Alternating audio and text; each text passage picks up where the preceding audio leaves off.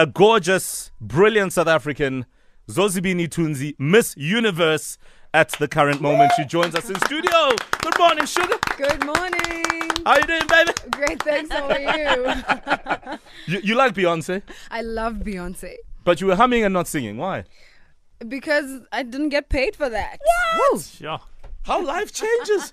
Literally, I've, you know, I've watched your timeline. August 2019, December 2019. We're now in February, and you can't even sing on a Beyonce song. No, Wow! No. Welcome. Thank you so much, Mo. It is an Lovely to absolute honor uh, to have you here. Thank you.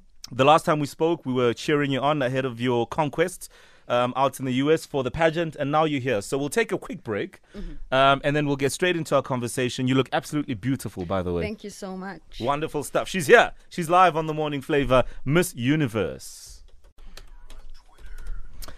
Well, um, the guest of honor today is Miss Universe. I don't know how often she has pinched herself since that moment when Steve Harvey got it right. Um, and uh, Zozibini joins us live on the Morning Flavor. Goodness me. I mean, your timeline from August last year was incredible. There was almost like a spike you know? You know sitting on the throne miss south africa and then of course miss universe. When that moment of miss universe came when south africa was announced what was the first thought that came to mind? Do you even remember No, because I love how people ask me this because you never know. You're just in the moment. Like I said in that clip, it's so surreal. And I mean, you get there, there's 90 countries, 90 different women. Mm. All of these women already won in their countries. So no one's there by chance. They didn't just like pick random people. Sure. Um, uh, so you never know how it's going to go because they're all smart. They all have causes. They all have stories. So when you win, it's like mind blowing. It really is. because we're people, there's always this uh, voice of negativity in our heads to Uh-huh. say, as much as you're competing with other people and whatever it is, there's always that thought that, but what if I don't make it? What if I don't win? What if I don't do well? Did you have such, and what was the reason why you had that thought in your mind? Yeah. What, what were you not confident about? So I'll tell you this: I woke up on the night of the pa- the whole time I was fine, like having the best time in Atlanta. And then I think day before or on the morning of, I remember panicking so much because it hit me that South Africa had been in the top two for the past two years. Sure. And so for me, I was like, actually, at this point, I don't even care about winning. Can I just place in the top 20? Can I maintain the if status I quo? do not place, if I don't place in the top 20, I'm just such an embarrassment to my country. And everyone woke up at, at 3 a.m. in Sure, the morning to watch sure. this. So I was just like, can I place in the top 20? Maybe top 10 will be fine, but can I just place? So Mm. that was where my head was at.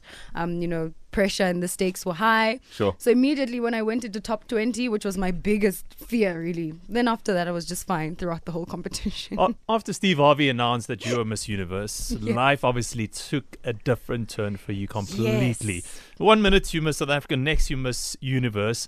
How has the world changed for you? I know. The shortest Miss South Africa reign, I think. Yeah, yeah. it was the shortest. I just barely jumped in. Next thing I know, I have to like jet off to Atlanta and compete. It was it's a hmm. 360. I mean, Yeah. if you look at my life six months ago, seven months ago, I hmm. was an intern at Ogilvy in Cape Town, an hmm. advertising agency, not thinking that you know I would be Miss Universe six months later. So it was.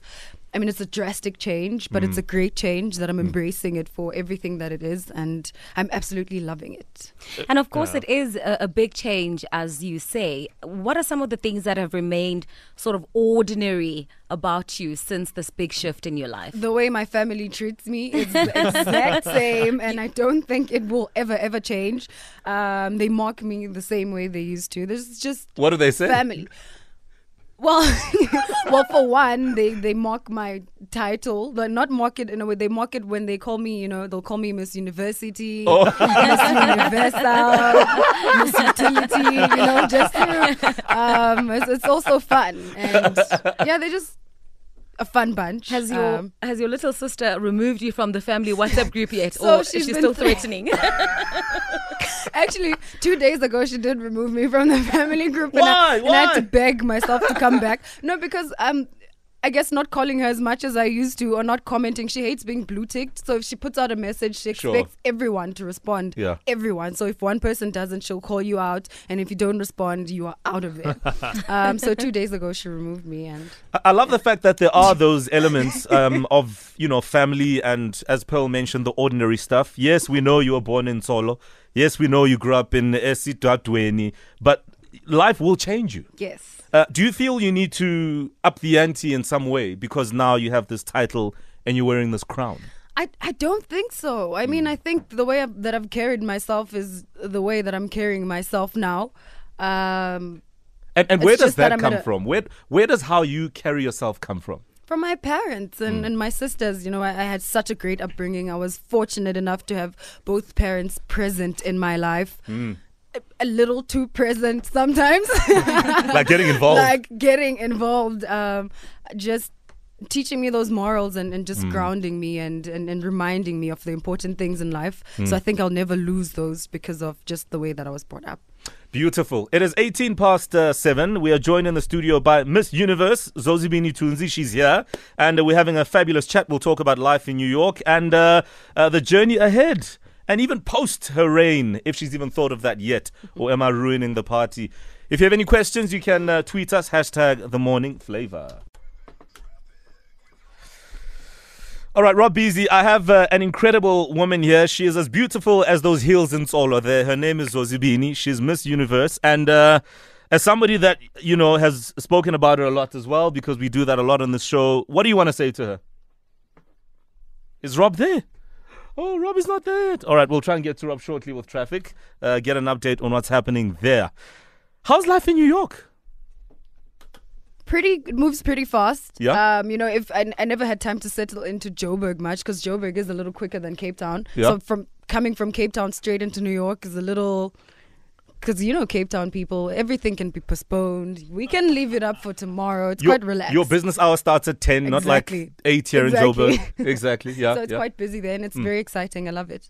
What has been some of the biggest adjustments? Um, I mean, I know there was a big thing around Aromat and and all of that. Some of those things that you don't necessarily find um, Yes. in New York they're- because they're very, very South African. Uh-huh. What has been some of the what have been some of the biggest adjustments for you?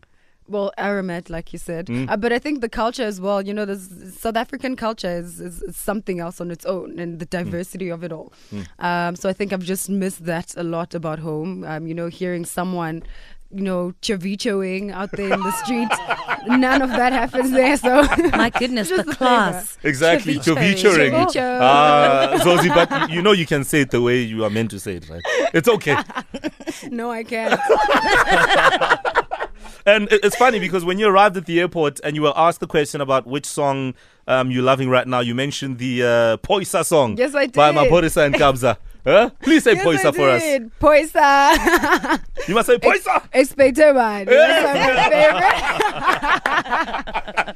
favorite. It's what I love about our country, and, and this is what um, you guys get to share when you travel the world is things that make us unique. Yeah. Um, and that you know the rest of the world will be like, what on earth are What you on that? about? I know. So for Christmas, I we were speaking a lot about trifle and beetroot and all of that. Oh, yeah? Yeah, and a lot of other people didn't understand what that was about. But I mean, it was hilarious in South Africa. That's beautiful. Uh, we'll, we'll carry on chatting in just a moment. I think Rob Beasy is uh, back on the line with us. Rob, good morning. Yeah, hi, good morning. Good morning. Wow, it's great listening, isn't it, eh? Absolutely, Miss Yeah. Universe, a whole Miss Universe, Rob Beasy. Yeah, a Yeah, whole, with a us. whole. Yeah, gosh, we love you. We're so proud of you. Thank Uh, you so wow. much. Wow. What wow, this wow, also wow. means is that you need to report on all traffic um, in that solo area. Yeah, Going forward. I'm sure there's going to be a lot of traffic wherever you are these days. uh, I wouldn't mind following you around and just reporting on that if you. yes, you've got a helicopter, Rob. We know. We could arrange that. Yes, all right. uh, so proud. It was uh, just such a moment, wasn't it? Um, roads this morning. Later. Thank you very much, Rob Beasy. We'll catch up with you again later. We got a tweet here from Real Trigger 01 uh, saying, Have you heard the song by artist Master KG dedicated to you? Zoizi, this is a tweet uh, directed to you. There's a there's an artist by the name of Master KG, very, Yes. very popular. And uh, on Friday, he debuted a song that he dedicated to you. It is called Superstar. Really? Yeah. Oh, I didn't know that. Thank Oh. you. Because Phoyisa is all up in here. no, it's fine. Uh, Superstar will get its turn. So, Zozi, I've noticed that you interact quite a lot on, on social media and in particular Twitter. How has your um, Twitter community changed or the way in which you interact changed? Because I think before winning the title, your community was pretty limited to Mm-hmm. South Africa or some parts of the continent, and now it's expanded. And do you do you feel any any pressure Yeah. or fear of being judged by how you interact, especially considering the South African humor and the whole, you know, how black Twitter can be Yes. sometimes. Um, it's interesting you say that because Twitter used to be like my biggest fear when it comes to social media. Never really been a fan of social media as much. So I think I interact as much as I do in the way that I do just to sort of get over that that fear of having people control um, you know the things that I say or having people control how I feel and being bullied into stuff. Um, also, I think about 97% of my Twitter following is actually South African. And the reason why I interact on it as much is because I, it, it makes me feel at home even when I'm in even when I'm in New York. Whenever I, whenever I get into Twitter, Yeah. I'm just 100% in South Africa and I just love that about it. And also I just love interacting with people, so Look, uh, as we would say in South Africa, you are leadership. and you are the current uh, Miss Universe. You have a job ahead of you. yes. What exactly is that job? Uh, my job as Miss Universe is I'm the spokesperson of the organization, the Miss Universe organization. So I'll travel around the world, um, you know, being invited to events, uh, speaking on behalf of the Miss Universe organization, whether it be at, um, you know, red carpet events, working on a charity. Sure. Um, so that's the type of work that I do on a day to day. I I was quite pleasantly uh, surprised um, when uh, State President Cyril Ramaphosa made you one of his guests uh, for the State of the Nation address today. So you'll be heading out to. Parliament. Yes, I will be. But first, before heading out to Cape Town, I do have um, uh, my parade here in Oh. Johannesburg. So I'll be parading around Johannesburg. Um, and then from there, heading on to the airport. So from the Maslow, we're literally starting from the Maslow all throughout. Um, this Rivonia Road, Grayston Drive, West Street, Catherine Street, all of that. Okay, so basically, Harry and Sentin, we understand. yes. so everyone must just come out. Um, what's what's the last stop? All the way to the CBD. all the way to CBD. Yes. Beautiful. So do not miss out on the Miss Universe parade. Wherever you are, uh, show her love. Okay. Um, we are joined in the studio by our programming manager. His name is Tony Soglo. And of course, uh, when we have such uh, honorary guests, it is always important um, that we make sure that it happens correctly and that it moves accordingly. And we need all the help we can get. So it's literally our people talking to your people, Zozi, right? this is all it. Yeah. Tony, good morning. Morning, how you guys doing? Very good. See, the thing about us people from the Eastern Cape is that Oh my goodness, Tony. Shameless. Oh, I get it. You are mean- carrying the I nation. mean, our backs are like so heavy. Oh So my like, goodness. Come down, like it's like our back is like so heavy. Hey, Tony, I see know, you. At the Mdase. Oh my God. Listen, I'm tired. That's always just like a It's the road. same it's, it's, thing. it's the same thing. eh? Yeah, Same for sure. Yeah, same WhatsApp group. I mean, it's obviously uh, very significant for us as a Metro FM family to Yeah. have great people like Zozi um, and even to follow their journey on their travels before this very moment. Absolutely. You know, um, as Metro FM, it's it's it's an honor for us to actually have you with us today. Um, the guys since Monday have been literally celebrating and waiting Yeah. um, to get this interview happening. And I know the conversations were happening between Kuma was there. We had a couple of conversations, and at some point, looked like it wouldn't happen. Yeah. Someone was going to throw a fit. More flavor. Yes, I. Absolutely. All my toys. But um, it happened, and I must say that we are so so honored to have you here. First of all, congratulations. Thank you so Um, much. you have done such a great, great, great, great job for us as a country, and um, wow, you look absolutely amazing. Yeah, Thank I've been looking at her since I got here. She is beautiful. I've Thank seen you. pics and all, but It's Can the, we- can- can- she can we slaps go to- different, right? when she's live. where, where's Z? Z? She slaps different, eh? Slaps No cap. so, on behalf of the station, I want to present you with this Metro FM goodie bag. Oh. Thank you. Um, very, very sought after bag. There's a couple of Is goodies it? in here. we Um, don't even have. They don't even have. like every Now time I'm they, to see what's inside. Yeah. um, there's a couple of uh, Metro FM goodies inside. Okay. Please wait with pride. There's t-shirts, there's caps, there's so much in here. Thank you so Um, much. Congratulations again on being Miss Universe. We are totally, totally proud of you. Mm. And um, listen, you can stick me in your bag. I can go with you. Yeah, he can program manage from there, See New York. we It's can fine. arrange something. Yeah, there we go. There we go. There we go. There we go. Thank We want to see you wearing that bag in, in the streets of New York. Huh? Definitely. When you're walking down Broadway, please, eh? Make sure. Wear my Metro FM gear. There we go. And while you're at it, can you stop being such a disappointment, Zozi? What do you mean? Where's your American accent? Where is it? you know how South Africans do. Three days in the US and, hey, man. no, but she said Coming ceviche. I said ceviche. She so she said ceviche and can't. You know, we can't do that. Can't. We can. All right, now before we let you go, because we know you have a pressing schedule and uh, your people are already breathing down my neck.